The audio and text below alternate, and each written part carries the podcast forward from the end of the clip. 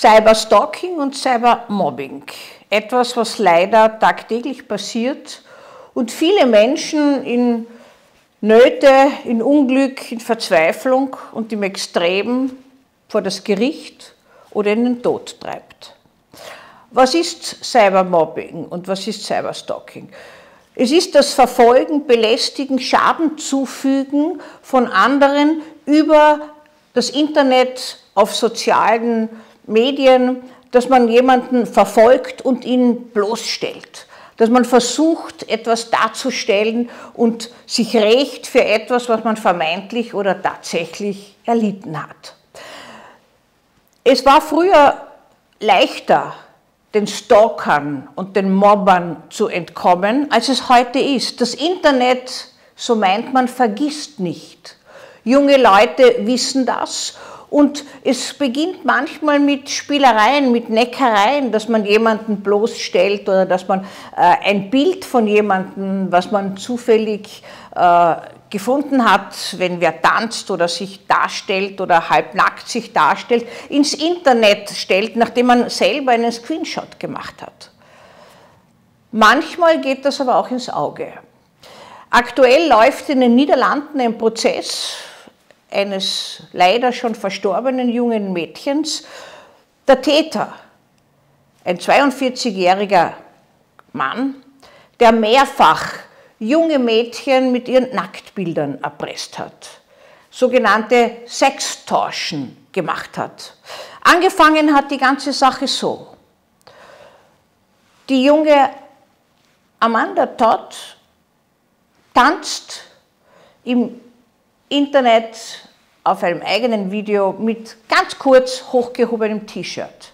Später wird sie sagen, eine Sekunde, die mein ganzes Leben verändert hat. Nie wieder habe ich diese Bilder zurückbekommen. Der Täter darauf aus, dass so etwas passiert. Er sieht sie tanzen, er nimmt Kontakt mit ihr über das Internet auf, er fordert sie auf, ihm ihre Brüste zu zeigen.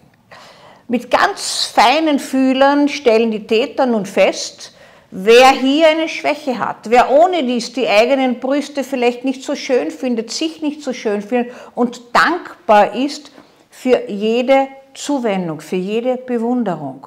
Und tatsächlich schickt sie ihm ein Nacktfoto, ein Foto von ihren Brüsten, das er dann verbreitet, sich lustig über sie macht, in, in ihrer Schule, unter Kollegen, in, äh, bei, unter Freunden, in ihren Social-Media-Accounts äh, publik macht und sie damit in furchtbare Nöte bringt.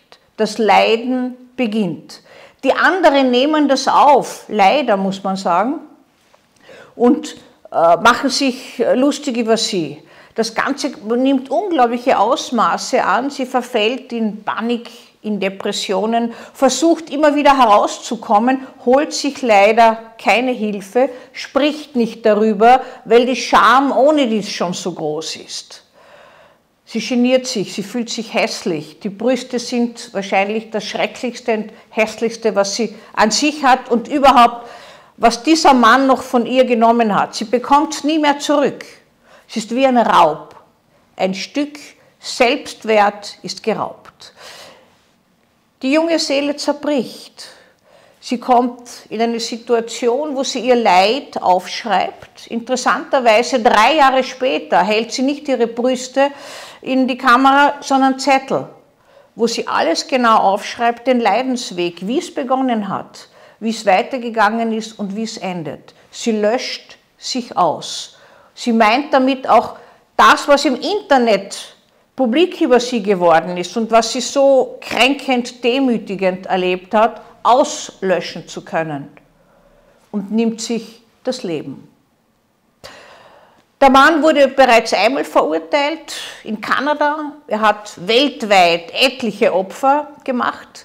Dahinter stecken immer betrügerische Erpressungen, kriminelle Machenschaften, sind Dissozialitäter, skrupellose Täter, die einfach äh, auch Lust haben am Quälen, Freude haben am Leid der anderen und die ihre Macht speisen, dass wir anders jemanden anderen in der Hand haben, im Griff haben. Das ist Sextortion, eine Art von Cybermobbing und Cyberbullying könnte man sagen und ist etwas, was leider zunehmend auch bei uns um sich greift. Ist ja unter Strafe gestellt, schon lange jemanden im Internet zu belästigen oder zu verfolgen. Auch davor schon der Stalking-Paragraph seit dem Jahr 2005 in Kraft und äh, ist kaum zu bremsen.